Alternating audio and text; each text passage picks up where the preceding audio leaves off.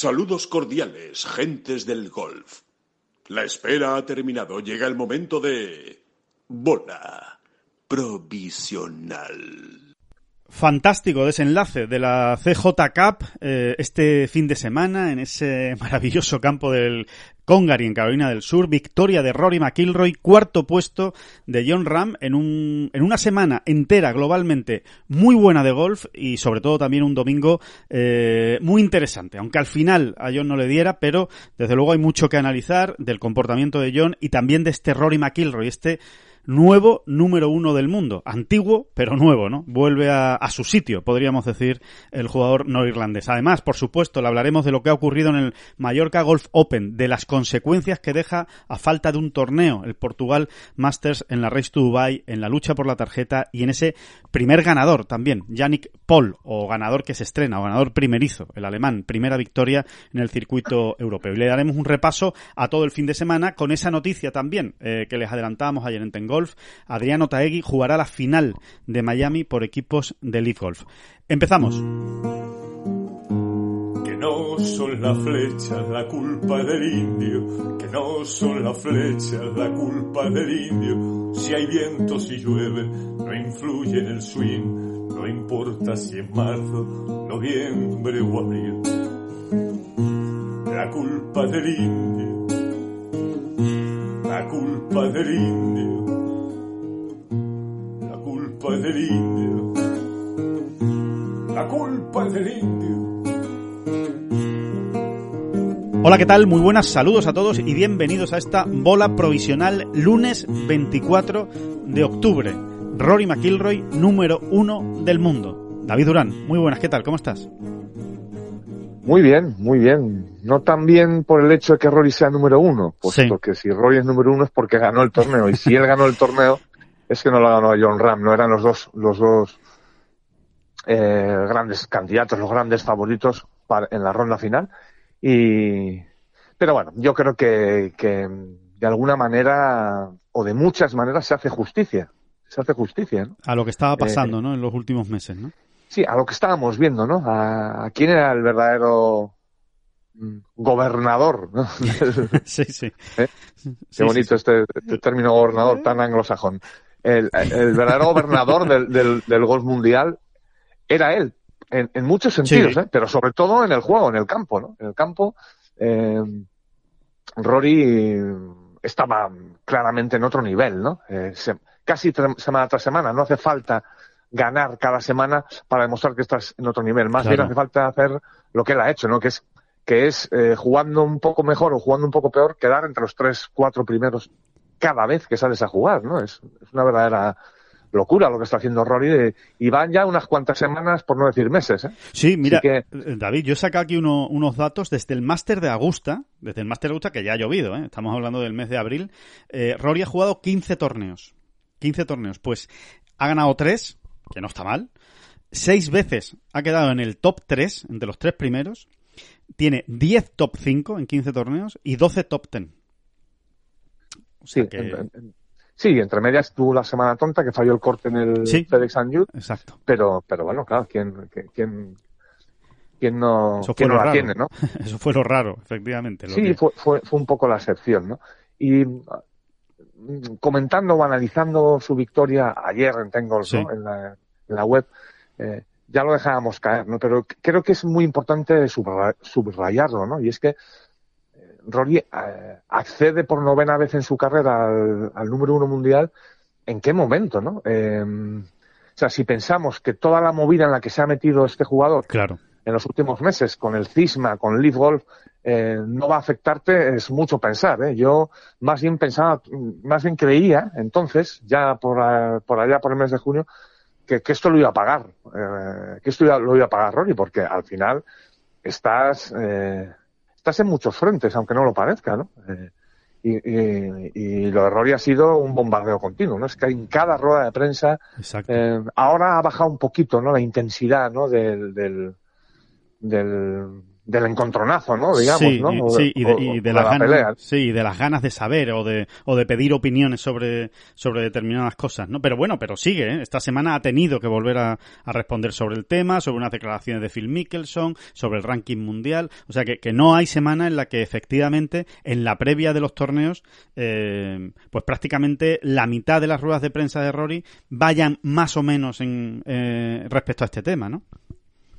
No, más bien te diría que al final, fíjate, eh, lo que pensábamos, o por lo menos yo pensaba que iba a resultar un lastre para él, ¿eh? y que se iba a reflejar en, en, sus resultados, pues hay que llegar a la conclusión de que ha sido más bien un, un, un revulsivo, ¿no? Un aliciente, ¿no?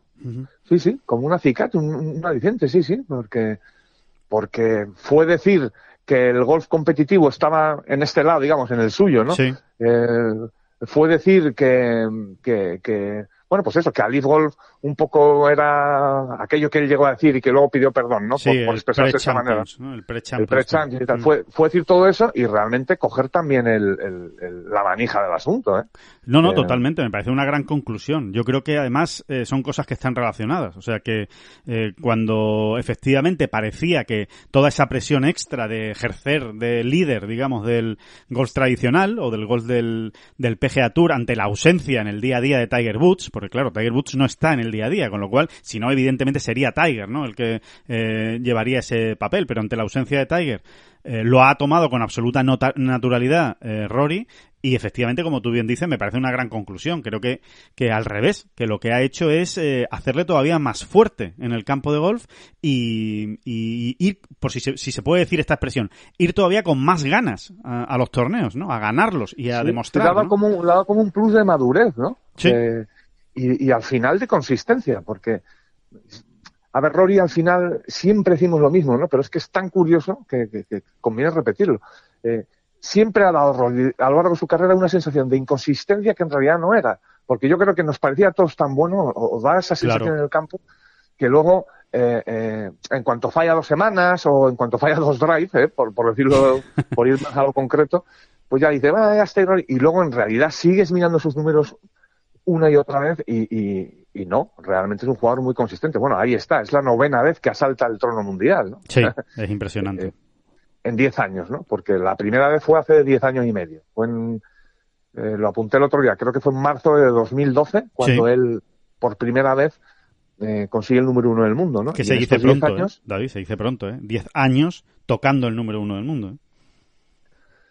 Exactamente, ¿no? Eh, eh, y yendo y viniendo, ¿no? O sea, Exacto. percutiendo, como se suele decir, ¿no? Es decir, que, que Roy, de jugador blandengue o irregular, en realidad tiene muy poquito, ¿no? Eh, tiene muy poquito. Lo único, que incluso, lo único que todos pensamos que podría ganar más, ¿no? Es, eh, que, que- que- que- que no es que gane poco, porque Rory no gana poco, pero claro, es tan bueno y en su máximo, cuando él da el máximo o, o ofrece su mejor rendimiento, es tan bueno y tan superior que, que te queda la sensación de que debería tener algún torneo más en su palmarés, ¿no? Sí, pero te queda esa sensación porque al final todo el mundo en este siglo XXI, eh, todos los grandes jugadores, pues han, ha- han crecido, madurado y vivido a la sombra de Tiger Woods. Y entonces esa es la comparación. Claro. Pero, pero claro, eh, eh, ganar 30 torneos o tre- 31 como lleva eh, Rory McIlroy, ¿no? A ambos lados del Atlántico, Sí.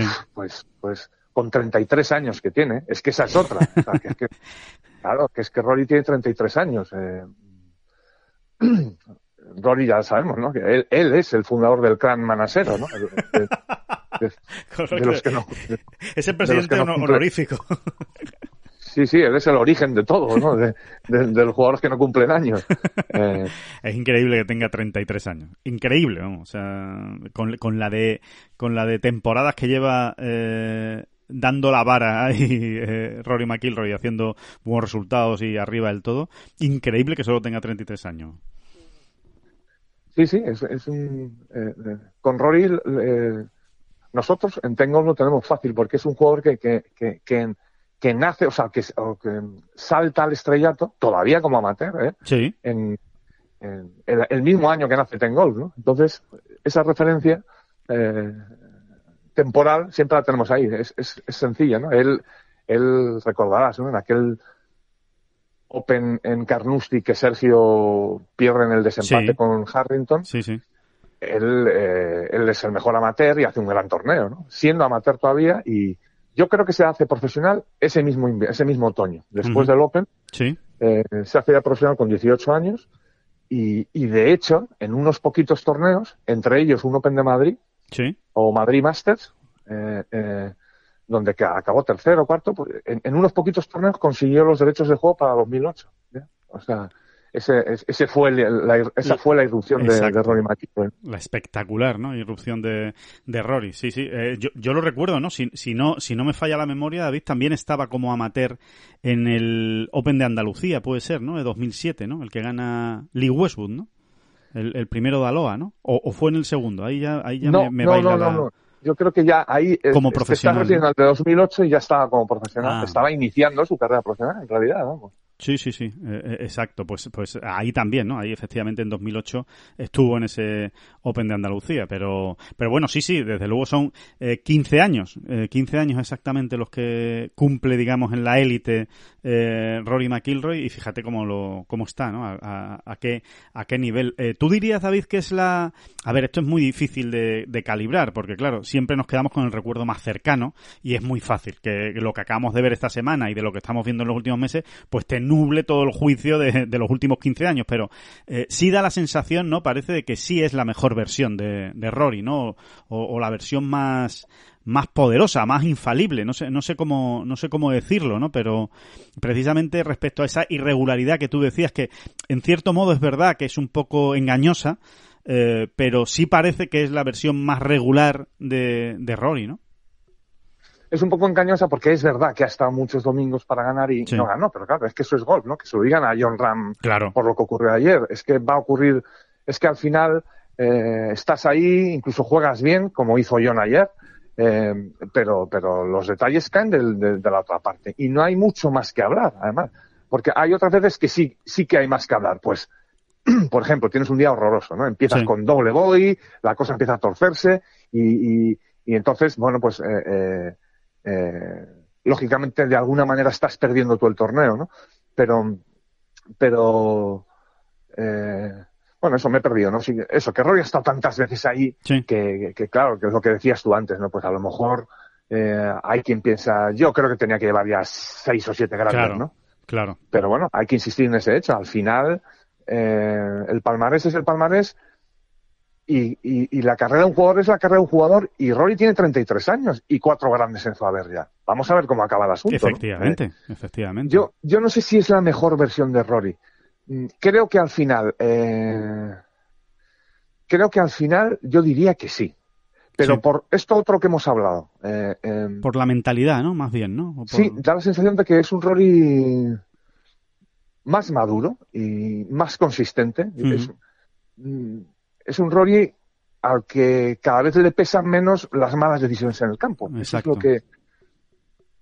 No sé, siempre ha sido un jugador muy agresivo, siempre ha sido un jugador que, que pensaba que tenía el tiro concreto en situaciones claro. difíciles y a lo mejor en ese sentido Tiger, mmm, en ese sentido Tiger, Tiger ha dado lecciones a todo el mundo, porque ya es muy jovencito, sí, Tiger era era la explosividad, era el talento puro, pero luego Tiger era, siempre fue muy inteligente en el campo, siempre. Equivocarse siempre, ¿eh? muy poquito, se equivocaba muy poco Tiger. Sí, eso, pues, ¿en qué cuestiones? Pues esas que siempre hablamos, ¿no? El, el hecho de fallar por el lado bueno, sí. el hecho de no ir a determinadas banderas y mucho menos cuando vas líder con dos golpes de ventaja. Exacto. Eh, cuestiones así. No, ¿no? encadenar que, dos errores consecutivos, ¿no? Que yo creo que ha sido el mejor de la historia en eso, no encadenar dos errores. Si, si fallas sí. uno, no intentes el golpe heroico luego, ¿no? Exactamente. Y, y luego el pat, ¿no? Yo creo que el pat eh, ha ido y ha venido en la carrera de Rory de aquella manera y bueno, pues parece que todo el trabajo hecho con Brad Faxon, en efecto, sí. pues eh, le ha dado un pozo y, y, una continuidad, ¿no? O consistencia, como queramos llamarlo, ¿no? Porque es que, eh, sí, es que ayer Rory juega muy bien, pero al final Rory gana ayer, eh, pues metiendo, es que yo lo veo así, ¿qué quieres que te diga? Igual es un reduccionismo un poco ridículo, ¿no? Pero es que al final Rory gana ayer el torneo porque mete un par de seis metros cuando hay que meterlo y otro par de tres o cuatro sin metros. Duda, eh, sin duda. Esos pads que no, que no están anotados, digamos. ¿vale? Claro. Eh, Eh, no, porque esos son los que te dan el aire, David. Te dan el colchón, te dan el margen. Exactamente. o sea, si, si, lo pensamos bien, es lo que le ha faltado a John este fin de semana. Incluso con todo el sufrimiento del sábado, que, que, es verdad que él no estaba cómodo. Con todo lo que tú quieras, incluso con esos pads cortos fallados. Fíjate, que ya es mucho, que ya es mucho incluso, es mucho incluso. Estamos metiendo ¿Eh? muchas cosas en la bolsa, sí, sí. Bueno, pues aún así, eh, realmente John, en, en las dos últimas rondas en el Congari Golf Club, que ahora le dedicamos un minuto también al campo, porque, bueno, pues ha sido gran protagonista. Eh, es que en las dos últimas rondas John enchufa, si no me equivoco, un solo pad desde más allá de tres o cuatro metros. Sí, sí.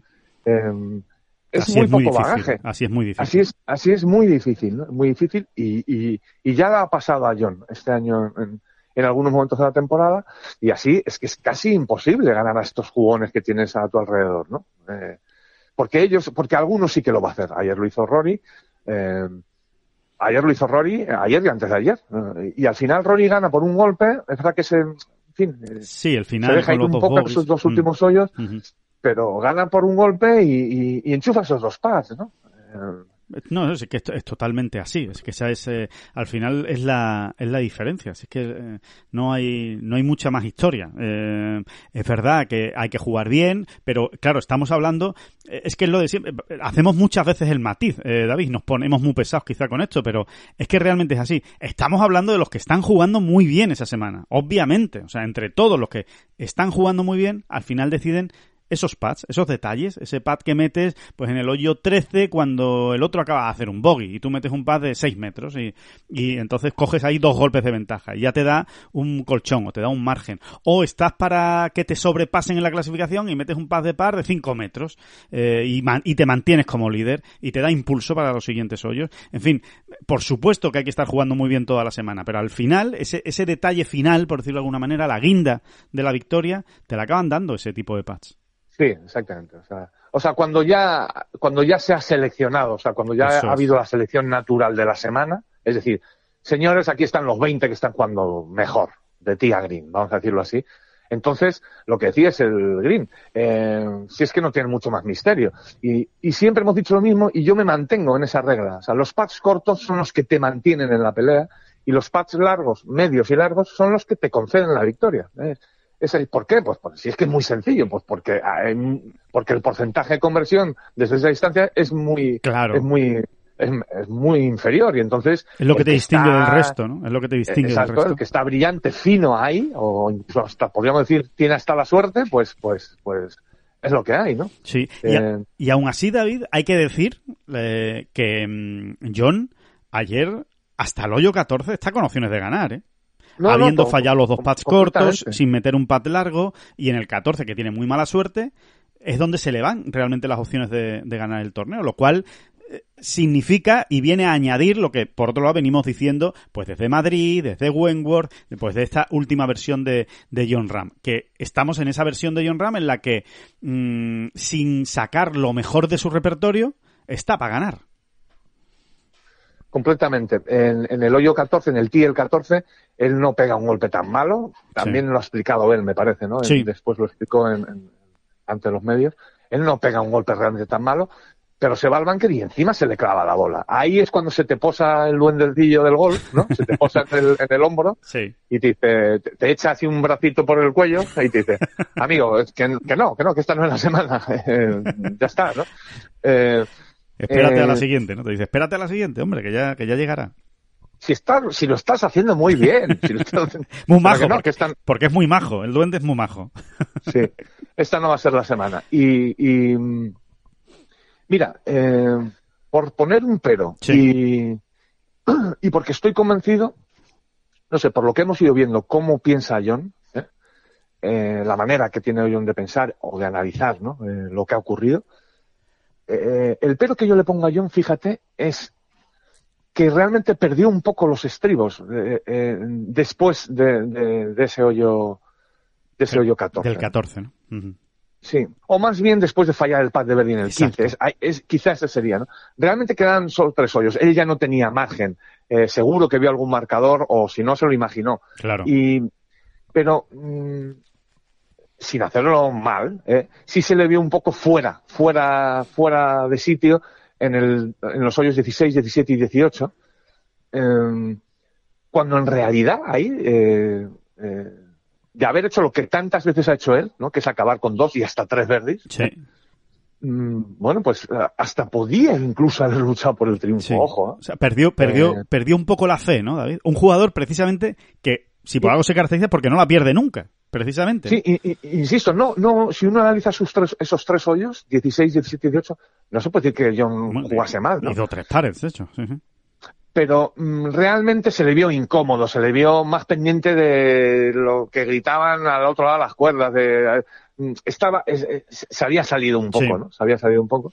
Y, y quién sabe, ¿no? Quién sabe, ¿no? Si, si, eh, si de otra manera, pues podría haber, ¿no? Y, y lo que hemos dicho siempre, pues mejor ser segundo que cuarto en un momento dado, ¿no? Claro. y, y tal y como venían las cosas por detrás, pues luego se demostró así, ¿no? Que él, ah, si hubiese sido, si hubiese podido seguir apretando, Sí. mm, pues igual, igual hasta le meten un pequeño Rory o le hace dudar un poco más, ¿no? claro. No es lo mismo ya un resultado puesto ahí en la casa club, ¿no?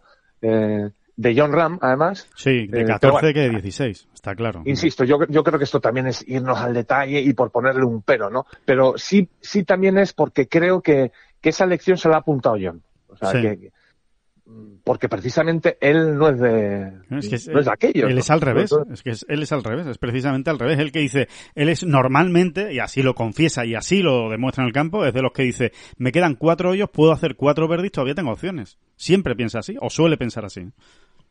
Exactamente, ¿no? Es, esa- es aquello que, que comentaba, eh, que nos dejó puesto Phil Mickelson en el, en el prólogo Sí, de- del, bueno, del libro de John Ram, ¿no? Sí. Eh, señalado por los dioses, ¿no? Eh, y es, es un, es, realmente es muy bonito, ¿no? O sea, porque Phil Mickelson decía, llevo mucho tiempo en esto y conozco a, a muy poca gente que tiene una cosa que sí tiene John, y es que eh, cuando le quedan X hoyos en el campo, eh, es capaz de ponerse un objetivo con naturalidad, por difícil que sea, pues lo que acabas tú de decir. Bueno, ¿qué necesito? Necesito acabar con dos y un eagle. Eh, y, y- y- e incluso llegar a hacerlo. O sea, Phil Mickelson ya lo decía, y encima lo hace siempre. No, no, pero es el, el- para poder hacerlo desde luego, aunque sea una vez al año, claro. eh, tienes que tener esa naturalidad, esa, esa naturalidad que te, que te brota dentro y te dice, venga, a ver, ¿qué necesito? Pues necesito verde y verde y verde. Pues venga, vamos a por ello, ¿no? Claro. Eh, y, y John efectivamente es de esos, ¿no? Ayer, ayer no lo tuvo, ¿eh? Ayer no lo tuvo y estoy convencido de que él se ha apuntado a la selección. De todas maneras, bueno, pues eso, ¿no? Fueron los...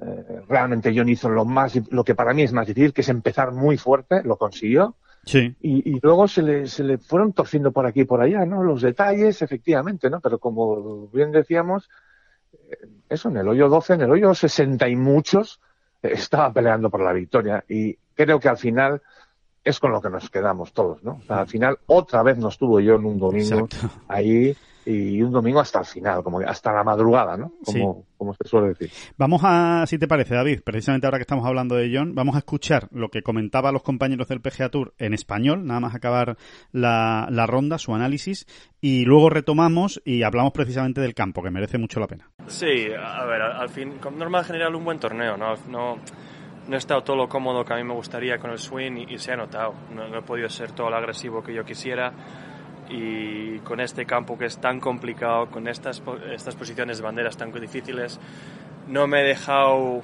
no me he puesto en situaciones o en pads que, que pudiese ser muy agresivo, ¿no? Y una pena que hoy los dos primeros pads cortos, el del 3 y el del 6, me han, me han fastidiado bastante, pero, pero bueno, eh, de cara a unas sem- más semanitas de descanso que hacen falta. Pues, eh, pues eso, ¿no? Eh, más o menos lo que, lo que ha venido a decir John es que esos dos pads cortos, ¿no? De, en, en los hoyos 3 y 6, eh, pues que le, que le hicieron daño y, y que después, oye, que se queda con que ha sido una gran semana, aunque, aunque no haya podido conseguir la, la victoria. La pena que me queda aquí, a mí, David, no sé si, a si tú la compartes y, y seguro que muchos aficionados también, es eh, que vaya a jugar ya tampoco, John, de aquí a final de temporada, ¿no? Que, que de aquí al pues a enero del año que viene, pues lo vamos a ver prácticamente en dos torneos. Y, y hombre, y el, y el torneo de Tiger, pues, pues vale, pues mola, está bien, hay muy buenos jugadores, pero en realidad eh, cuenta para muy poco más allá del ranking mundial. Y realmente lo único que le queda importante es la final de Dubai, donde, oye, cuidado, que puede ganar por tercera vez, que no es poco, pero, pero donde no tiene opciones, por ejemplo, de ganar la, la Race to Dubai, ¿no? Es, sería, sería, lo ideal sería que estuviéramos en un tramo de la temporada donde vengan todos los grandes, uno detrás de otro ahora, ¿no? Sí, sí, porque se le ve muy bien, pero bueno, eh, van a pasar rápido esta semana, ya verás. En cuanto nos descuidemos, están allí pegando zambombazos en, en Hawái. Volando la bola esa 400 yardas. Están, pegando allí leñazos en, en Hawái. y estamos batiendo récords de los drives más largos de la historia y esas cosas, sí, sí, totalmente. Pero bueno.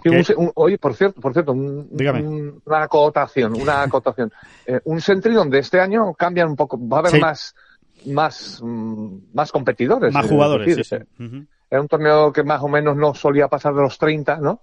Eh, y este año, es que lo que no recuerdo bien es cuáles eran las, Juraría, juraría, estoy hablando de memoria, ¿eh, David? Juraría que entran, evidentemente, todos los ganadores de. Sí, que, que ese, que ese, era, ese, era, el requisito, el único digamos. requisito que tenía el Sentry. El, único, exactamente. Y ahora se ha añadido, juraría, el top 30 de, de la FedEx. O sea, los que jugaron la final de la. Y algo más, y había algo más. Alguna cosa más. Pero bueno, sí, el, el, caso es que al final va a ser un, un field. Eh, pues yo creo que incluso del doble. Yo creo que me, me, eh, lo que se llegó a estimar es que podía ser un fileso de unos 50 o 60 jugadores. Así que. o sea, que, bueno. que, va, a estar bastante, bastante mejor. Bueno, desde el punto de vista de eh, ranking mundial va a dar más puntos, eso está claro.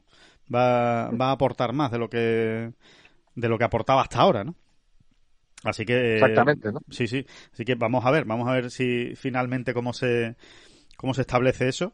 Pero mira, es que estoy, estoy aquí haciendo como un poco de tiempo absurdo, porque estoy mirando lo de lo de quiénes se clasifican para 2023, el eligibility, y, mm, y efectivamente, mira, aquí dice que en 2023, que se cumplen 25 años eh, del torneo en, en, bueno, desde que el torneo se jugó en Capalúa, se está jugando en Capalúa, ¿no? Aunque no fuera este, este mismo, eh, van los 30 primeros, los 30 jugadores de las, eh, efectivamente, los 30 primeros jugadores de la FedEx Cup. Del, del, de los que acabaron en la y que se unen a los ganadores de 2022. O sea, ese, ese es el Solo hay ese. Eh, sí, eso es lo que pone aquí en la web oficial del, del Sentry. O sea que en principio, eh, efectivamente, son, son esos los, los jugadores. Por ejemplo, el año pasado hubo eh, 37 eh, clasificados para, para la para el Sentry. y este año, pues como tú dices, seguramente haya algunos más, o sea, por lo menos hasta casi 50, ¿no? Fácil fácil hasta 50, ¿no? Así que, bueno, pues eso, eh, esa es la, la acotación del, del, del Sentry, ¿no? Que, sí, efectivamente. Ya, que en, en, en, cuanto nos descuidemos, mmm, Ahí estamos. Pasarán ya. los turrones y los mazapanes y, y, y el mazapán, ¿eh? el mazapán. Qué, qué, gran, qué gran invento el mazapán.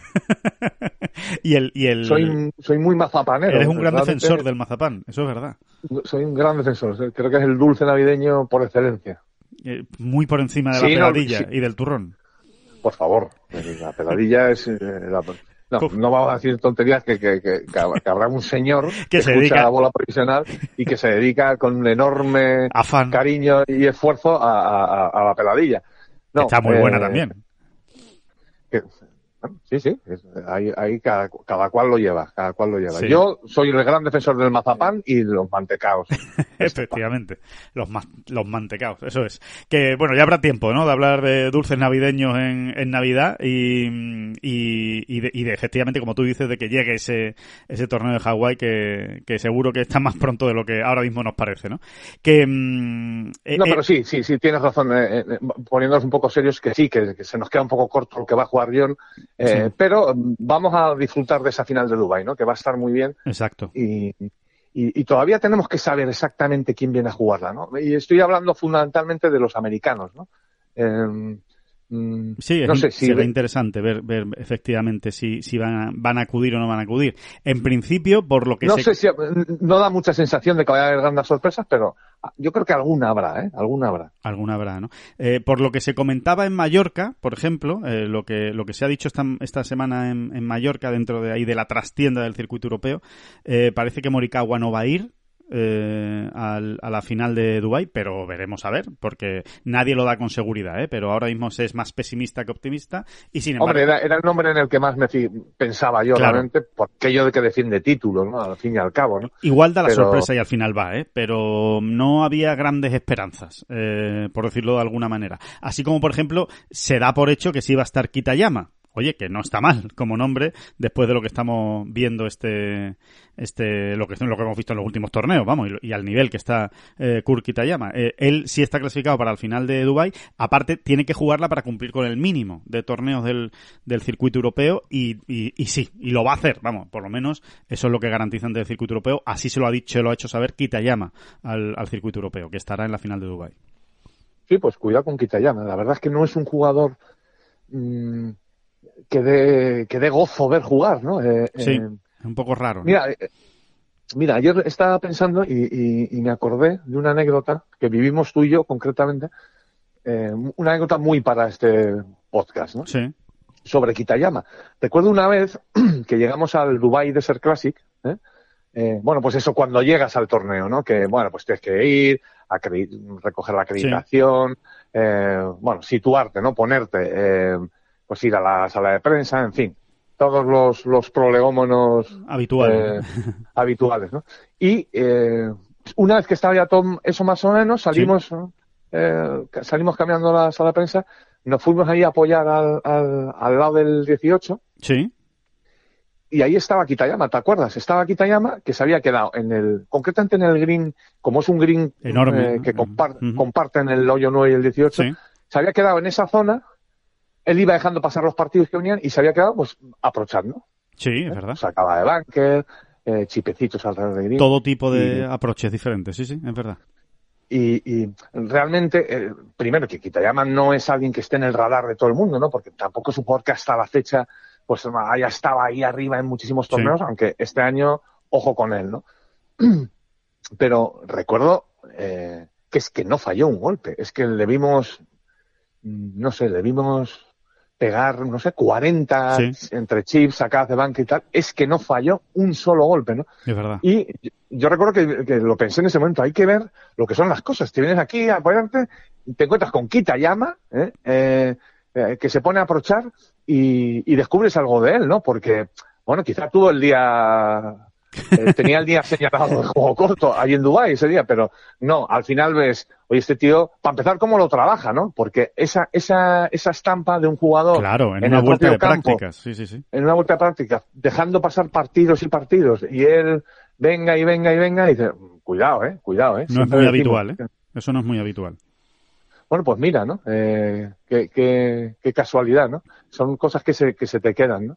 Sí, y Eh, además, David, precisamente, yo creo que la anécdota es interesantísima porque yo creo que hay mucha gente que, que igual tiene asociado a Kitayama pues a un jugador que, un- pues que le pega largo eh, y que su juego largo precisamente es su gran virtud, ¿no? Por, por eso, porque por- pues que aunque parezca pequeñito y, y físicamente no, no parece gran cosa, ¿no? Por ejemplo, al lado de, de John Ram, pero Bueno, es, es tochete, ¿eh? Es, es- Sí. es tipo de, de- Sudafricano, ¿no? Ojo, ojo, ojo con los muslos de Kitayama, ¿eh? Sí, sí, es verdad. Es tipo Tom Kim en ese sentido, ¿no? Ese, ese, ese estilo, digamos, de, de jugador, ¿no? Digo, Sí, no, es, eh, es un morfológicamente. compacto, ¿eh? es, un, es un jugador muy compacto, de hombros anchos y tal. Pero bueno, aparte que eso luego ya, a la hora de pegarle lejos o no, hay tantas cosas que entran Claro. en juego Claro. que... Pero bueno, que este le pega lejos. Sí, sí, sí, le pega duro, le pega duro. Es verdad que su swing a mí me causa cierta como angustia, ¿no? Porque Sí, sí, porque da la sensación de que en cualquier momento va a fallar por mucho, ¿no? sí, no, y porque no se le ve como muy fluido, no lo sé, no lo sé, pero es verdad que a la vista no es un swing que, que te entre y que digas yo quiero ser como Kurt Kitayama, ¿no? Pero, Sí, pero al- alrededor de Green que me lo den, ¿eh? Alrededor de Green que me lo den. Exacto. Al lado del swing de Rory, ¿verdad? Que, que es una que es una pura delicia. Pues, pues claro, eh, es muy diferente. Es muy diferente, pero ahí está, ¿eh? Oye, se puede, eh, como, como siempre dice el tópico, ¿no? Al final es cuántas haces, no, no cómo las haces, ¿no? Eh, y en este caso, Kitayama está haciendo muy pocas, eh, últimamente. Así que... También me, ha, también, también me ha gustado el Kitayama esta semana, que bueno, como ha estado arriba bastante tiempo, pues le preguntaron, ¿no? Y él volvió a hacer referencia a este tiempo, ¿no? Que ha pasado eh, pues en el circuito europeo, básicamente, ¿no? Eh, eh, explicando lo bien que le ha venido, ¿no? A su formación como jugador en todos los sentidos. Sí. Y, incluso como persona, ¿no? O sea, el hecho de viajar, de estar, de conocer otros países. Claro. Lo poco o mucho que puedan llegar a conocer, ¿no? Eh, cuando se viaja tanto y demás, ¿no? y, bueno, hacía esa referencia, ¿no? Bueno, pues, mostrando también ese camino, ¿no? Que, que últimamente han seguido varios jugadores, ¿no? Americanos, básicamente, ¿no? Sí. El de formarse y terminar de hacerse como jugador en Europa y ahora eh, dar la talla allí en el, en el circuito americano. A mí me parece una excelente noticia para el circuito europeo que un jugador como Kitayama esté arriba en el PGA Tour, peleando por las victorias, eh, clasificándose para, para los playoffs de la FedEx Cup eh, y efectivamente pues demostrando como tú acabas de, indicar y a, a, a, palabras de Kitayama que es otro camino que es muy bueno, que sirve y ahí están, ¿no? Ahí están los ejemplos de Koepka, ahí está el ejemplo de Kitayama, bueno y muchos más eh, que, que realmente lo han hecho muy bien en el circuito americano después de pasar por Europa. Así que vamos a ver si, si cunde el ejemplo, porque desde luego sería una muy buena noticia para el circuito europeo eh, a la hora de, elevar su nivel, ¿no? Así que, eh, David, momento Congari Golf Club, que merece, que merece su comentario porque, desde luego, es la segunda vez que, que se ve en un torneo del PGA Tour después del Palmetto Championship y, de nuevo, es un, es un campo, permíteme la expresión, David, de babero, de babero, ¿eh? de verlo con un babero puesto, de, de, lo bonito que es, ¿no? Sí, de lo bonito, de las posibilidades que ofrece, de, del cambio, ¿no? O sea, también de, del, del, cambio que produce en el calendario, sí. ¿no? O sea, en el sentido de que es distinto, es un torneo distinto. A mí me sigue dejando absolutamente eh, asombrado el, el, el el poco público que, que, que sí. no sé no sé cómo lo ha hecho el PGA Tour esta semana pero verdaderamente en ese campo y con esos jugadores uno no termina de entender qué es lo que ha pasado en Carolina del Sur no no yeah. de verdad que es que no no se entiende es verdad que el campo una vez que vas profundizando en él o, o, o te vas echando en la mochila horas y horas de retransmisión eh, no da, da la sensación de que dan muy pocas posibilidades al espectador. Porque, claro, puede ser que igual sea eso, ¿no? Que el público está muy lejos del, del juego, puede ser. No, no, no, pero no, no, no. no eh, eh, te decir, si está muy lejos, eh, es un error garrafal, ¿no? Sí. O sea, al final. Eh, digo, como sede de un torneo de, de, esta, de este calado. Eh, no, no, yo creo que realmente había muy poca gente, pero no sé si es que no podían entrar más porque es que me, de verdad me claro, extraña tanto. Claro, es una no zona de tanto por... golf, además, como Carolina del Sur, que hay muchísimos golfistas. Uh -huh. Ese ha sido el, el, gran lunar, ¿no? Porque, porque, el, porque el torneo lo ha merecido realmente, ¿no? Y, pero ya lo merecía de entrada, ¿no? Con, con toda, eh, bueno, es 55 top 100 mundiales y 6 top 10. O sea, sí. ¿qué más queremos, no? eh, se, se, da muy pocas veces, no se da tantas veces. No, porque, no, no. Bueno, en 2023 se va a dar más, en 2023 se va a dar más. sí, sí, sí, sí. En 2023 nos vamos a acostumbrar, de hecho, a, a, ver eso, pero en lo que quedaba de 2022 era el mejor torneo que se podía ver. Sí, bueno, y hemos visto un torneo muy apretado y eso que apenas ha soplado el viento. Eh, eh, recuerda en algunas cosas a Pinehurst número 2 eh, y a sí. todo aquello que se está vendiendo de Pinehurst, ¿no? O sea, que no hace falta gastarse un dineral, pues, por ejemplo, en mantener un RAF denso claro. y, y, y eh, denso y, y, alto, ¿no? Eh, que bueno, que es, que es realmente un dineral, ¿no? Sino sí. que, bueno, que, el, que el, el, propio diseño de un campo, eh, bueno, da otras salidas, ¿no? ¿Eh? Y, y, en este sentido, pues lo hemos visto, ¿no? Lo hemos visto. Es verdad que está en, un, en una zona arenosa y que eso claro, ayuda mucho. Ayuda, sí, sí, sí. En, en el diseño de este campo, pero, bueno, eso, ¿no? Que al final, eh, por lo menos es un toque distinto y que viene muy bien, ¿no? Yo creo que le da, le, le, le da mucho valor, o sea, eh, amplía el valor eh, al, al, calendario del PGA Tour. Sí, este va, vamos a ver si, si se establece, ¿no? También este campo, ¿no? Si se, si se termina No quedando. da la sensación, la no, verdad. No y aparte que esto que estamos hablando de la gente, claro, del público. Es muy importante. Mmm, cuidado, ¿eh? Porque, insisto, eh, nos enteraremos, ¿vale? Eh, adquirimos ese compromiso. ¿Por qué? O sea, ¿cuál, cuál ha sido el expediente? Si a lo mejor es que es muy difícil, a lo mejor es muy difícil de llegar, o a lo mejor eh, no lo sé, no lo sé, o hay complicaciones con el parking, o es muy difícil para el público acceder, o simplemente no ha terminado de cuajar todavía la sede. Pero sí, sí, es eh, realmente es extraño, ¿no? Es extraño, siendo además un un campo realmente bonito. O sea que aparte de que es un torneazo, es que encima, eh, por el simple hecho de ir al campo, verlo y, estar allí, ya merece la pena, ¿no? De, de, ver un campo diferente en el circuito americano, ¿no? Así que... Exacto. nos entraremos sin ningún problema. No, no creo que haya muchos problemas entonces eso. Y, y no sé, no deja de tener su curiosidad el asunto. Sí, eh, así es. Bueno, pues eh, eso es lo que nos ha dejado el, la CJ Cup, que veremos eh, qué ocurre también con la CJ Cup el año que viene, ¿eh? si, si se mantiene aquí, si se vuelve a Corea, si... Bueno, vamos a ver, porque recordemos que el patrocinador es coreano y es un torneo coreano a todas, a todas luces, ¿no? La CJ, ¿no? Así que eh, eso lo veremos la, el año que a viene. Mí, a, mí, a mí me da la sensación, es solo una sensación... Eh, eso, una, un, un, humo, un humo, ¿eh? una sensacioncilla, una sensacioncilla de que volverá a Corea, de que volverá a Corea. Eh, más que nada por el, por el cariz que está tomando el, el coreano, coreano masculino, ¿no? Ah, eh, es verdad. Está como nunca, ¿eh? Tiene ahora mismo a cuatro jugadores en el, en el top 100 mundial, pero es que tiene a tres en el top 40, como quien dice. Sí, sí, es tremendo. Y, y bueno, y la figura de Tom King, yo creo que todas esas cosas la, la, la, la erupción bestial de, de, alguien como él, mm, ayudarán, ¿no? Ayudarán para que los coreanos se peguen su fiesta allí, porque es que además cada torneo de alto nivel, bueno, y de alto nivel somos los que nosotros vemos, ¿no? Mm, tanto masculino como por supuesto femenino, son auténticas fiestas de golf allí, ¿no? De, la gente que va y de lo bien que se lo pasan y del, de lo que se monta allí, ¿no? Sí, es una locura de afición, sí, sí yo creo que yo creo que volverá, no sé, me da esa sensación. Sí, puede ser, ¿no? Que forme parte de esos torneos internacionales, ¿no? De los que hablábamos la semana pasada con el tema del calendario, ¿no? Que, que estén en este tramo de la temporada, una vez acabada la, la FedEx Cup. Así que... Para eso, para eso también es absolutamente necesario que el muchachito este de, del norte, ¿eh? El, el zumbao, el, el, señor ese, el, señor ese mm, ridículo y feísimo, porque no se puede ser más feo. Pero que, pero que eh, juega muy bien al golf, que por lo visto hizo 54 golpes una vez y tal, sí. Eso, sí, ¿no? eso cuenta ya. la propaganda, sí, sí, sí.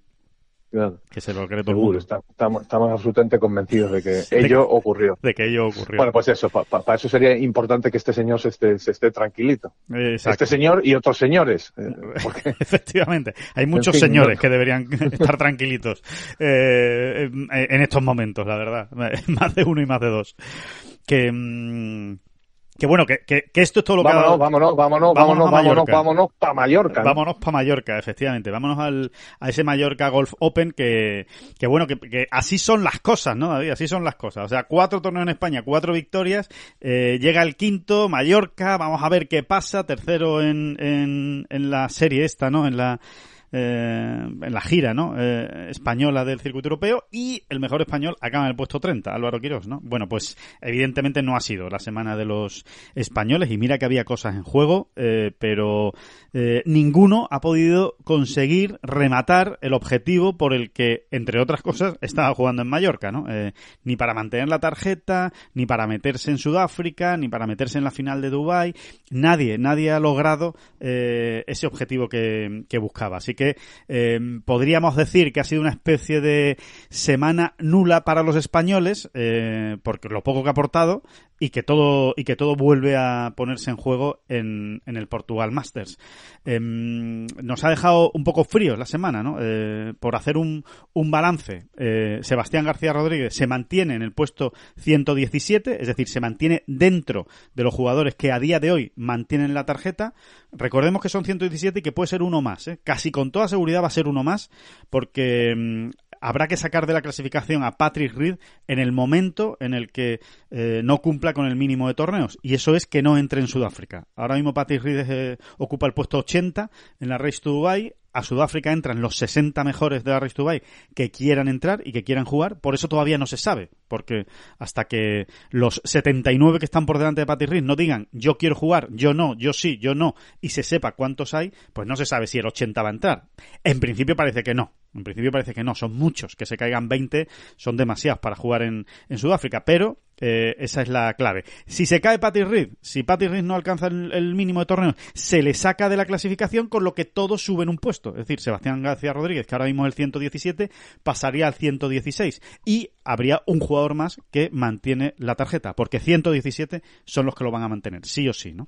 Así que bueno, pues tiene, ese es el margen de Sebastián, que es el que mejor lo tiene dentro de, evidentemente, los apuros, ¿no? Y las, y, las obligaciones matemáticas de sumar cosas en, en Portugal. Y después Alfredo García Heredia, que está en el puesto 123. O sea, lo tiene ahí a tiro, pero eh, hay que sumar, hay que hacerlo eh, muy bien en, en, Portugal. Por parte de Alfredo hay que hacerlo muy bien. Cuando decimos muy bien es, pues eh, ya haremos las cuentas con más detenimiento en la web, pero bueno, alrededor del top 10, top 15 eh, debería hacer Alfredo para, para asegurarse la, los derechos de juego completos.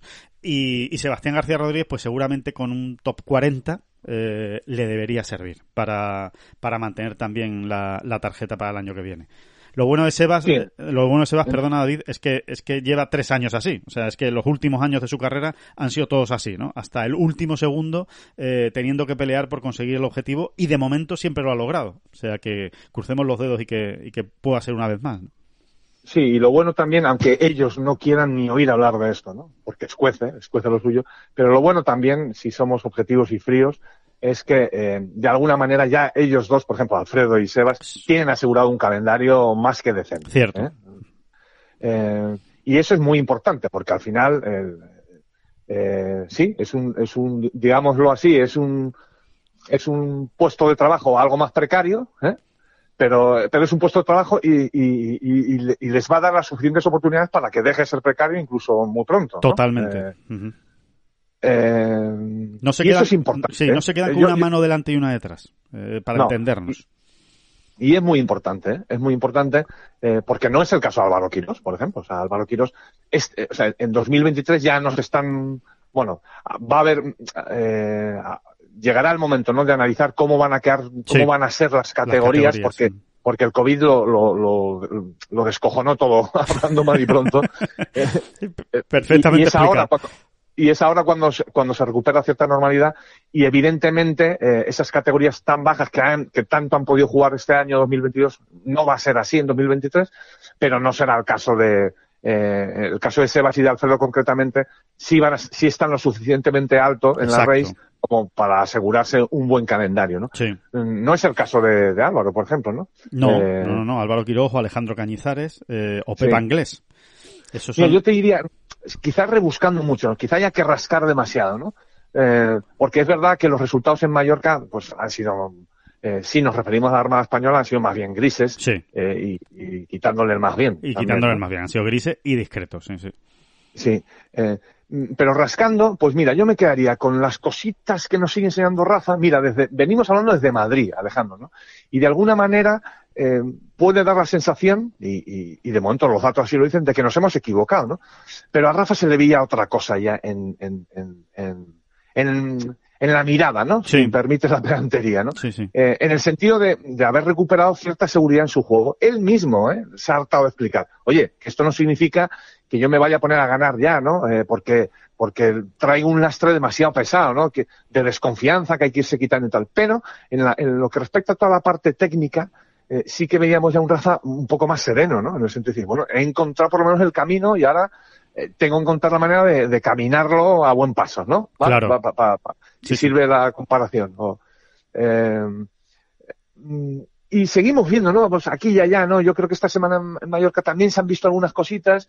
Eh, sí, el simple hecho de pasar cortes, ojo, ¿eh? Sí, sí. bueno, re realmente, David, eh, respecto a lo que comentas de Rafa, eh, esta semana, esta semana exactamente, la semana de Mallorca, realmente lo que le ha ocurrido es que eh, malos golpes que ha pegado, que ha pegado algún que otro malo golpe, como todos pegan en, en, en las rondas de golf, le ha penalizado mucho mucho. O sea, eh, em, eh, ha visitado yo creo que más aguas y más fueras de límites que en toda su carrera, Rafa, porque no es precisamente un jugador que te falle ese tipo de golpes, ¿no?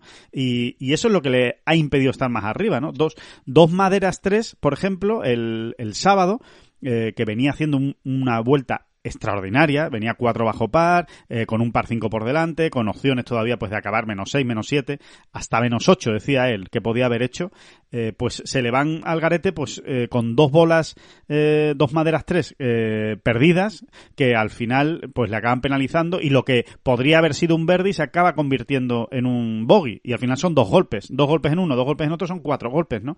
Entonces, al final eso es lo que le ha ocurrido, pero el juego en general de Rafa ha estado muy sólido y sobre todo ha mejorado muchísimo las sensaciones con el pad, que era lo que más preocupado lo tenía eh, tanto en Madrid como en Valderrama. O sea que, que me uno a ese comentario tuyo de que hay que, hay que pensar que Rafa todavía tiene cosas que decir en Sudáfrica y en la, y en la final de Dubai.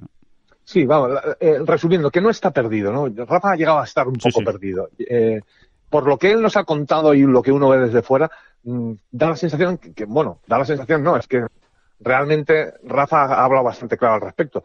Eh, todo ese proceso que él inició para ganar distancia, es así de claro, eh, le metió en un lío, porque, como siempre decimos, ¿no? Es que uno no empieza a cambiar el swing, por ejemplo, y luego hay un momento en el que puede dar marcha atrás sin ningún problema. No, no. Cuando uno se va metiendo por según qué vericuetos, luego no resetea en una mañana, ¿no? Eh, sí, sí, sí. Y, y fue así, ¿no? Eh, y realmente ha llegado a estar, ha, llegado a estar bastante perdido eh, en el campo, técnicamente, digamos, ¿no? eh, que no entendía, ¿no? Claro, ahora está tranquilo. Y ahora mmm, da la sensación de que ha encontrado el camino. Y ahora, pues, se trata de pulir mucho, mucho, mucho, pero mucho. Eh, lo bueno que tiene Rafa es que se ha ganado el margen de tiempo, ¿no? De hecho, él va a jugar la final de Dubái, ¿no? Y él va a jugar en Sudáfrica, ¿no? Sí, sí. O sea, y, y, tiene tiempo, tiene tiempo incluso para, bueno, pues quién sabe si incluso llegar a pelear eh, por la Ryder Cup, ¿no? Ah, yo eso ahora mismo lo veo, creo que es lo prudente es decir que, que no, que no es la, la, la, batalla, la guerra de Rafa ahora mismo. Claro. Pero, pero ya veremos si, si empieza a serlo más adelante. Efectivamente, no hay que, no hay que descartarlo, desde luego, si, si termina recuperando ese juego que está en ello, ¿eh? que está en ello, como tú dices. Y después eh, me uno también. Y luego Álvaro Quirós. Sí, me uno a lo que dices, ¿no? Sí, sí, sí, exacto. Perdona, sigue, sigue.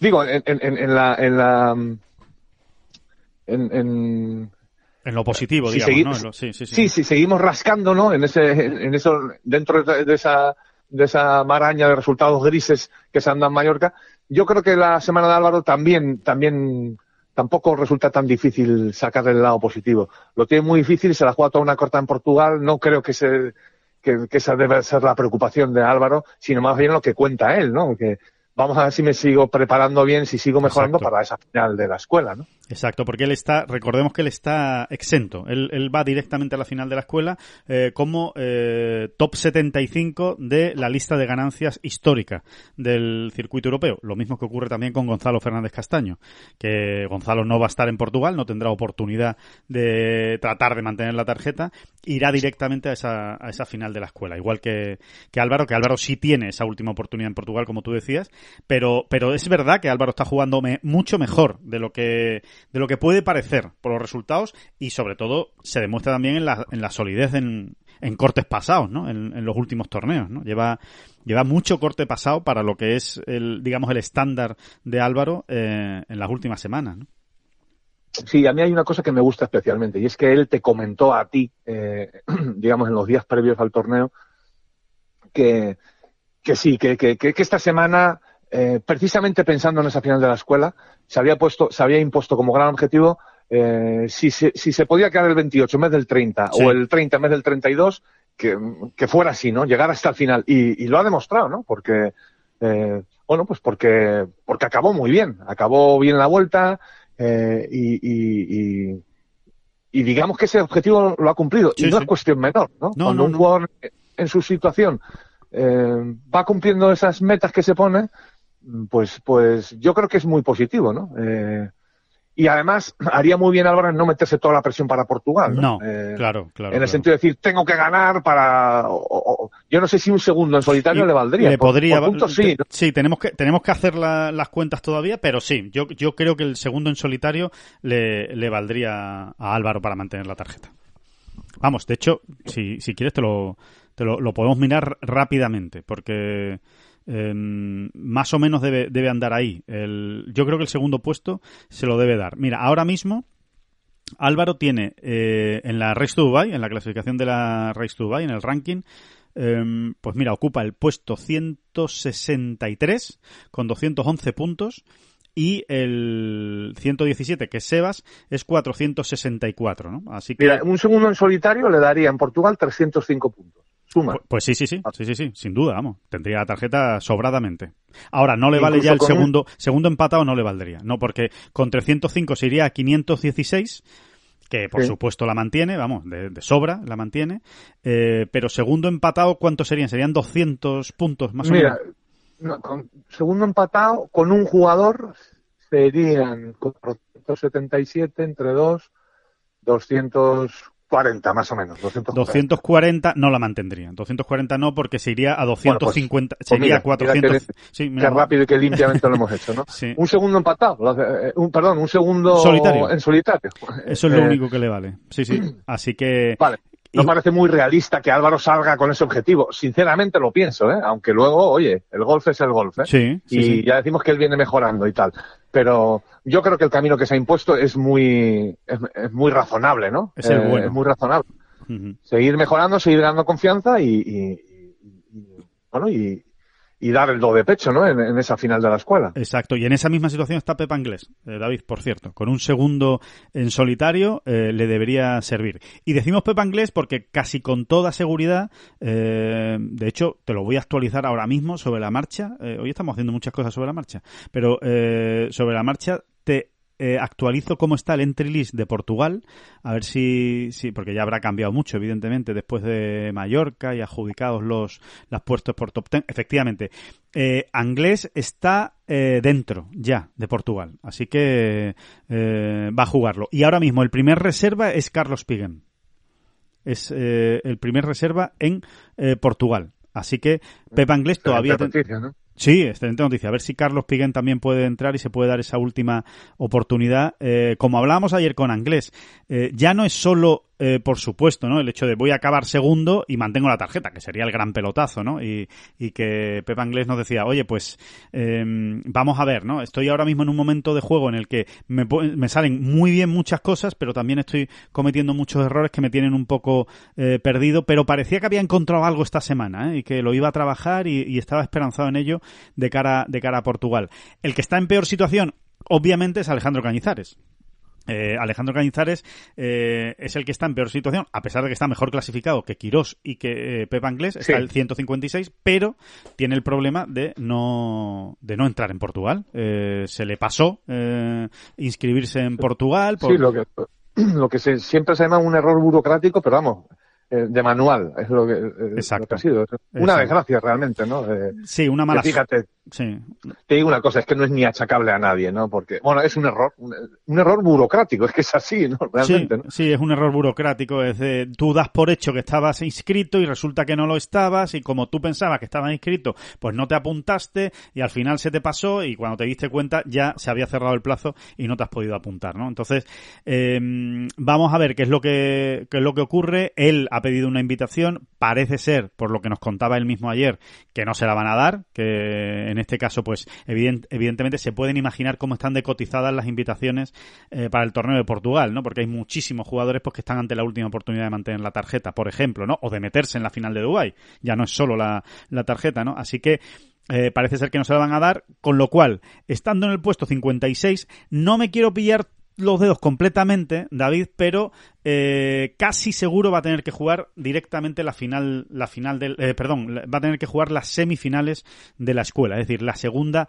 fase. Eh, ¿Quiénes son los que se clasifican directamente para la final? Pues los que acaban hasta el puesto 145 de la Race to Dubai. Es decir, entre el 118 y el 145 de la Race to Dubai va directamente a la final. ¿Qué ocurre de la escuela?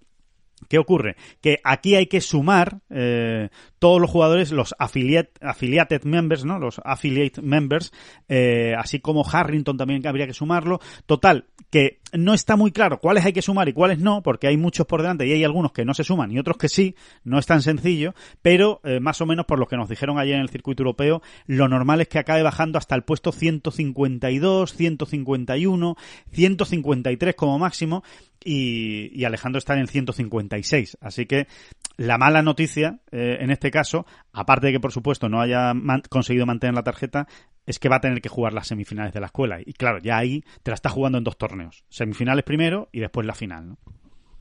Sí, un jugador, Alejandro, que, que por otro lado ha sido muy fiable ¿eh? en este tipo de, situaciones al límite. Es curioso, ¿no? Pero es verdad lo bien que se le han dado, lo bien que se le ha dado a la escuela normalmente a Alejandro, así que vamos a esperar lo mejor también de él en, este final de temporada. Ojalá, ojalá le salgan las cosas. Por cierto, David, eh, nombres curiosos, nombres curiosos que yo creo que, que nos interesan a todos, que están peleando por salvar la tarjeta y que, y que vamos a ver si lo acaban consiguiendo. Por ejemplo, ahí está Víctor Dubuisson, en el puesto 114 de la Race to Dubai. Lo tiene bastante bien, pero cuidado, le pueden pasar. Está el mítico Yas Yanewatananon, el tailandés, que ha estado a punto de, de, conseguirlo en Mallorca, que ha hecho una muy buena semana, pero no lo ha terminado de rematar.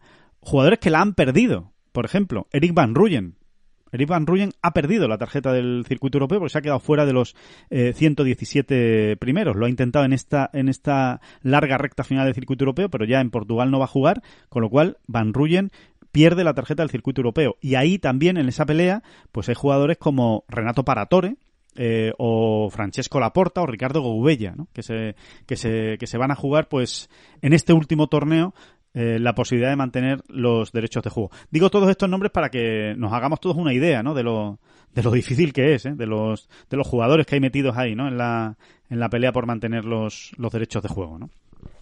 Sí, y, y, yo quería hacer un ejercicio de, de, máquina que nos lleva al futuro, un ejercicio a, a futuro. Sí. Nos metemos en la máquina del tiempo. Mm, es verdad que la situación va a ser otra, ¿no? Pero es que dentro de un año eh, los 10 primeros de la Race to Dubai eh, que no estén ya metidos en el PGA Tour mm, van a conseguir la tarjeta del PGA Tour ¿eh? a través de la Race to Dubai. Exacto.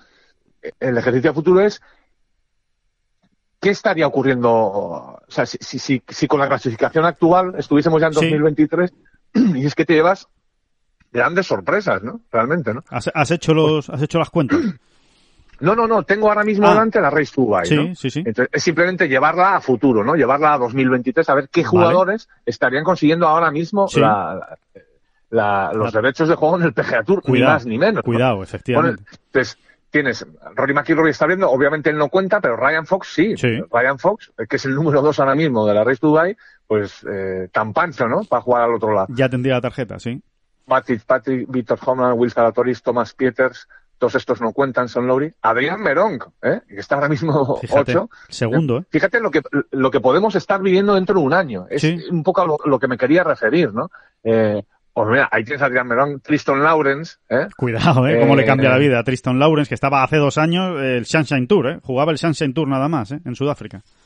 Ewan Ferguson estaría consiguiendo la tarjeta del PGA Tour. Jordan Smith, Robert McIntyre, eh, o Rasmus Hiogar, ¿no? Pablo Larrazábal estaría ahí, ahí, que yo creo que también. Sí, sí, sí. Eh, bueno, no, bueno, y sin también. sin también. Eh, Pablo Arrazal ahora mismo estaría metido entre esos 10, ¿no? Eh, una vez que van corriendo los puestos de quienes ya sí, de, quienes sí tienen, ¿no? Eh, la tarjeta del PGA Tour. Eh, pues fíjate, ¿no? Fíjate lo que sería, o, el propio Yannick Paul, eh, que ha ganado en Mallorca, pues resulta que se ha metido 20 en el Race Dubai y se estaría jugando en Portugal, eh, probablemente también esas opciones, ¿no? Fíjate si vamos a tener alicientes dentro de un añito Con, con, esta con esta cuestión y fíjate también si van a crecer estos torneos porque claro habrá muchos jugadores eh, que, que sí apuren más no y que o que sí jueguen más pensando en esta posibilidad no y entonces a lo mejor tenemos un torneo en Mallorca eh, por no hablar también por supuesto de de, de Valderrama, de España. Sí, sí, sí. Eh, o si siguiera, Valderrama, Valderrama, Valderrama, exacto, si siguiera, ¿no? Eh, el Open de España o, o, o Portugal, ¿no? Eh, pues qué tipo de jugadores vamos a tener también, seguro que harán crecer el, torneo, ¿no? Así que, eh, bueno, creo, creo que es muy interesante, ¿no? Sí, mira, entre esos que has citado, por cierto, eh, no, no has dicho el nombre de Adriano Taegui, por, me imagino, me imagino que es por, porque no se sabe cuál va a ser la situación de Adriano Taegui el año que viene. Vamos a ver qué ocurre, ¿no? Por esa, eh, mm, bueno, pues, pues, pues, porque ya todos lo saben, ¿no? Porque está jugando torneos de Leaf Golf. Porque bueno, no, lo he dicho porque, no lo he dicho porque me lo he saltado, ¿eh? Pero, ah, vale, no, no. habría que, creías que, que, no había dado una puntada sin hilo ahí. Efectivamente, creí que lo habías hecho con toda la intención para hablar ahora precisamente de, de Otaegui. Sí, porque íbamos a hablar de Otaegui, ¿no? Pero no, no, no. Eh, eh, sí, estaba bien traído, pero no, no, realmente es que me lo he saltado. Ah, no, vale, vale, pues, pues entonces nada. Eh, pero bueno, que está. en este caso está bien saltado. Fíjate, Adrián, Joder, pelotazo es que... mal de rama y también se hubiese metido en esa pelea absolutamente, ¿no? Eh, otro, otro tema es lo que vamos a hablar ahora, ¿no? ¿Qué, qué, cuál es el futuro a medio y largo plazo de Adrián Otaegui. ¿Qué es lo que va a ocurrir con Adrián Otaegui? ¿no? Porque, eh, como publicábamos ayer en Ten Golf, eh, Adrián Otaegui va a jugar la final de Miami, la final por equipos de Miami, que por cierto... Les de Leaf Golf. De, Leaf Golf. perdón, sí, que no, que no, que no lo he dicho. Sí, de Leaf Golf, eh, que recuerden que es solo por equipos, no hay clasificación individual, sino que ahí solo se compite ya eh, por equipos por ver quién es el equipo ganador de, de, de, esta primera edición de Leaf Golf eh, Invitational. Bueno, pues, eh, por cierto, le contamos los intríngulis, que también están bien, ¿no? De cómo se ha fraguado, digamos, este fichaje de Adriano Taegui para esta eh, final por equipos. Eh, Leaf Golf eh, puso sobre la mesa de los capitanes que necesitaban completar sus equipos porque le faltaba algún jugador, porque eh, pues un golfista que tenían eh, ya no lo tienen o porque preferían cambiar, porque hay jugadores que están jugando en Leaf como ustedes saben, que no tienen contrato, entonces pueden ir entrando y pueden ir saliendo. Bueno, pues a, a Joaquín Nieman, entre otros, eh, capitán de uno de los, de los equipos, le pusieron una lista de nombres encima de la mesa y en esa lista que puso Leaf Golf estaba Adriano Taegui y Nieman ha elegido a Otaegui. Esa es la razón por la que Otaegui va a jugar eh, la final de Miami eh, por equipos. Entonces, vamos a ver en qué situación queda Adriano Otaegui. Eh, ha jugado tres torneos individuales de Leaf Golf y va a jugar esta final por equipos. Son cuatro. Recuerden, en febrero tendremos, en teoría, según dicen todas las fuentes, la sentencia definitiva del juez sobre el recurso que interpusieron Otaegui, Justin Harding e Ian Poulter eh, a la sanción del circuito europeo que les impedía jugar en Escocia, Barbasol y Barracuda Championship por el hecho de haber jugado Leaf Golf en Londres, ese primer, ese primer torneo. Cuando sepamos a quién le da la razón el juez, si al circuito europeo o a estos jugadores respecto a esa sanción, sabremos también cuáles son las consecuencias inmediatas de haber jugado más torneos de Leaf Golf mientras estaba la suspensión cautelar. Es decir, a día de hoy, la sanción del circuito europeo solo les impedía jugar esos tres torneos que hemos dicho. Eh, Escocia, Barracuda y Barbasol. Pero si le da la razón el juez al circuito europeo, el circuito europeo podría volver a sancionar, pues por el hecho de haber jugado también en Boston, eh, también en Portland y también esta final por equipos eh, de Miami en el caso de Adriano Taegui. ¿Y cuál va a ser la sanción? Pues eso es lo que nadie sabe. Pero igual esa sanción le impide, por ejemplo, a Otaegui pues jugar una gran parte del calendario del circuito europeo, o todo el circuito europeo, o se le, se le suspende la membresía. No sabemos cuál va a ser la decisión que adopte el circuito europeo, pero desde luego ese, esa espada de Damocles, ese riesgo, está ahí, y Adrián Otaegui lo sabe. Y con ese riesgo eh, ha tomado eh, esa decisión. A ver, a ver eh, si tiramos de sentido común, la sanción, en caso de que la, la sentencia sea favorable al circuito europeo, sí. eh, si tiramos de sentido común, la sanción va a ser muy potente. Básicamente por un asunto, y es que ah, existe un agravio comparativo. Es decir, hay jugadores que realmente eh, se quedaron sin jugar, por ejemplo, en, en Escocia, un torneazo, ¿no? Sí. Eh, eh, acatando eh, la sanción Sí. impuesta por el, por el circuito europeo. Pablo Arrazábal, sin ir más lejos. Pablo Arrozal, por ejemplo, y otro, y habrá otro, y hay otros casos. Sí, sí, sí, Eh, Entonces, simplemente por ese agravio comparativo, claro, no, no, no, no, no es, no es lógico pensar que el, que el circuito europeo vaya a levantar la mano. A partir No. de ahí, eh, a mí lo que verdaderamente, eh, más que me preocupe, me parece realmente una situación o un escenario muy farragoso que, que- que- que- que podemos tener ahí, es que todo se judicialice todavía más. Es decir, pues que en este caso los afectados, Harding, Otaegui y Poulter, eh, recurrieran de alguna manera, ¿no? Eh, eh, esas nuevas sanciones. Eh, Claro. y- Pero claro, ya viendo y- jurisprudencia, ya, Sí. ya, claro, ya viendo la decisión de un juez que le da la razón en esas sanciones al circuito europeo, ya va a ser más difícil, por lo menos que te den una sí, sí, sí, cautelar. pero sí, Claro. sí, pero habrá que ver qué otras sanciones le meten, ¿no? Y, Mm. y ver si ahí los abogados pueden meter mano. Es- es- Eso es muy complicado, eso es muy complicado. Sí, sí, sí. Eh, bueno, no queda más que esperar, ¿eh? O sea, aquí nadie sabe nada. Yo no sé si, no me voy a poner a juzgar si Adriano Taegui acierta con esta decisión o no. Él es que lo tiene tan claro, ¿no? O sea, él, en ese sentido, mmm, está convencido de que está, lo está haciendo bien, ¿no? Dice, no, oye, eh, yo soy miembro del European Tour, más claro no lo ha podido dejar, eh, o sea, del circuito del que soy miembro es del European Tour, pero las oportunidades que me salgan por aquí y por allá, eh, las voy a aprovechar eh, para jugar eh, grandes torneos, ¿no? Con, eh, bueno, sí, pues, pues, exacto. Esa, esa, esa, esa, es la, ese es el planteamiento de Adriano Taegui. Desde un punto de vista externo, o sea, nuestro análisis, o por lo menos el mío, Adriano Taegui está jugando con fuego, pero lo está haciendo de manera consciente. O sea, está jugando con fuego de que le pueda, eh, pues, eh, pasar factura en el circuito europeo. Pero él, como él está convencido de que no le va a pasar factura y de que no está haciendo nada que, que un juez no le vaya a dar la razón cuando llegue el momento, pues simplemente hace eso. Él como bien ha explicado David, es miembro del circuito europeo y juega los torneos que pueda eh, más allá del circuito europeo. Veremos a ver en qué queda, en qué queda todo eso. Pero, oye, él sabe también, porque tonto no es eh, Adrián, que si se le acaba dando la razón al circuito europeo, pues se va a quedar en una situación muy delicada dentro del circuito europeo. Sí, él, él cuenta con un as en la manga que es el ASEAN Tour. Eh, eso, Sí. eso debe quedar claro también, ¿no? Él, él sabe que va a tener acceso a las International Series del Asian Tour.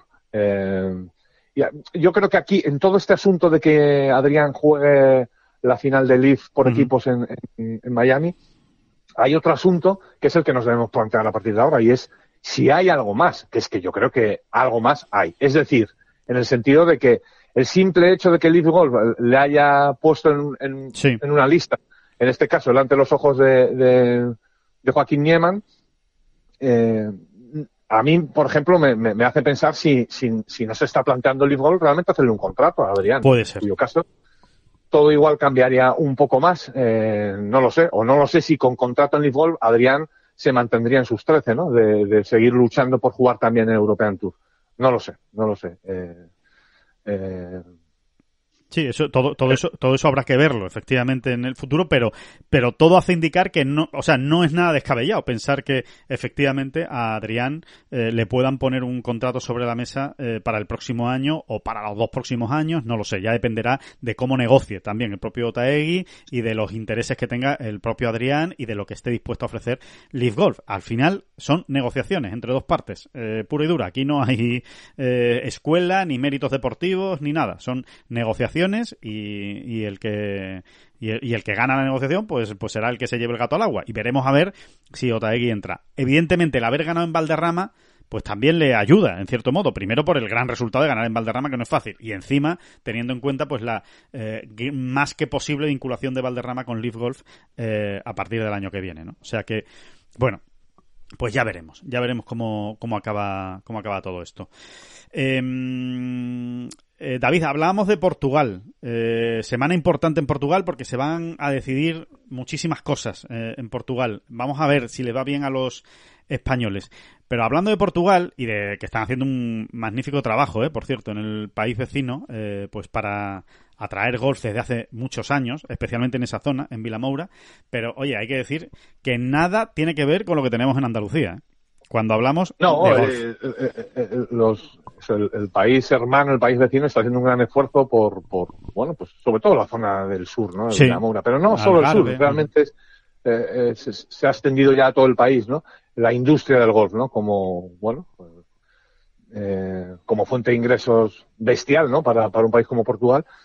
Pero, señores, todavía queda, ¿eh? Todavía quedan vienen detrás, ¿no? Vienen detrás. Vamos a decir que, que- que vienen detrás eh, siguiendo pues a ese mascarón de proa absoluto del sur de Europa que no es otro que Andalucía, ¿no? Eh, por, por, por, porque lleva siendo el golf una industria desde hace eh, muchísimo tiempo, ¿no? Y, precisamente la, la semana pasada, David, lo hablábamos con el, eh, con el nuevo consejero de Turismo, Cultura y Deporte de la Junta de Andalucía, con Arturo Bernal, y lo decía a boca llena. O sea, no, no, señores, que hace muchos años que en Andalucía eh, somos conscientes de que el golf es una auténtica industria, que no es simple y llanamente eh, Valderrama, por ejemplo, o los grandes campos que tenemos en Andalucía, o, la cantidad es la cantidad de visitantes que vienen ¿no? a, a jugar, la cantidad de turistas que vienen solo y motivados por el golf, sino todo lo que genera alrededor, ¿no? La cantidad de puestos de trabajo en, en, en otras eh, disciplinas, ¿no? O en otros negocios.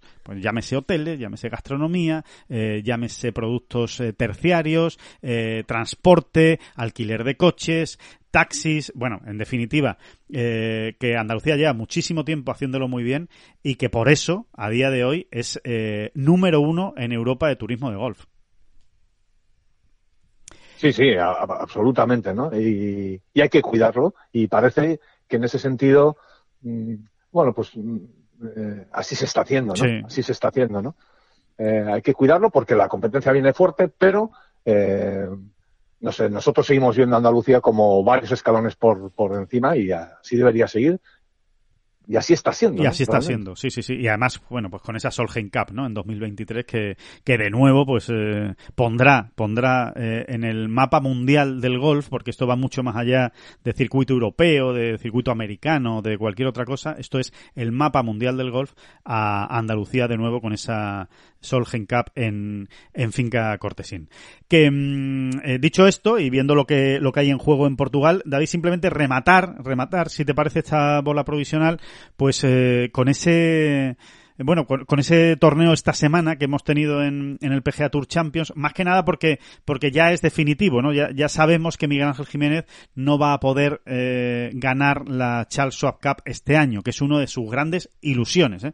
Una de sus grandes ilusiones. Ganar la, la Charles Schwab Cup, bueno, este año también partía con opciones antes de los playoffs, bueno, pues en el primer playoff se ha quedado fuera. Ya matemáticamente no tiene, no tiene opciones y el que lo tiene muy claro y muy, y muy en su mano es Steven Alker, que está eh, en la temporada de su vida, el jugador neozelandés.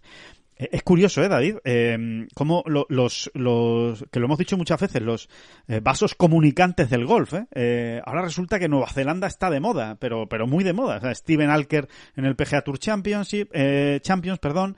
Eh, Lydia Ko, que ganó ayer en, en el BMW Lady Championship, Ryan Fox, que estuvo metido en la pelea eh, por ganar el circuito europeo. En fin, son casualidades, pero, pero da la sensación de que, de que se unen los planetas cuando, cuando algunos lo hacen bien, ¿no? En cuanto a nacionalidades, ¿no?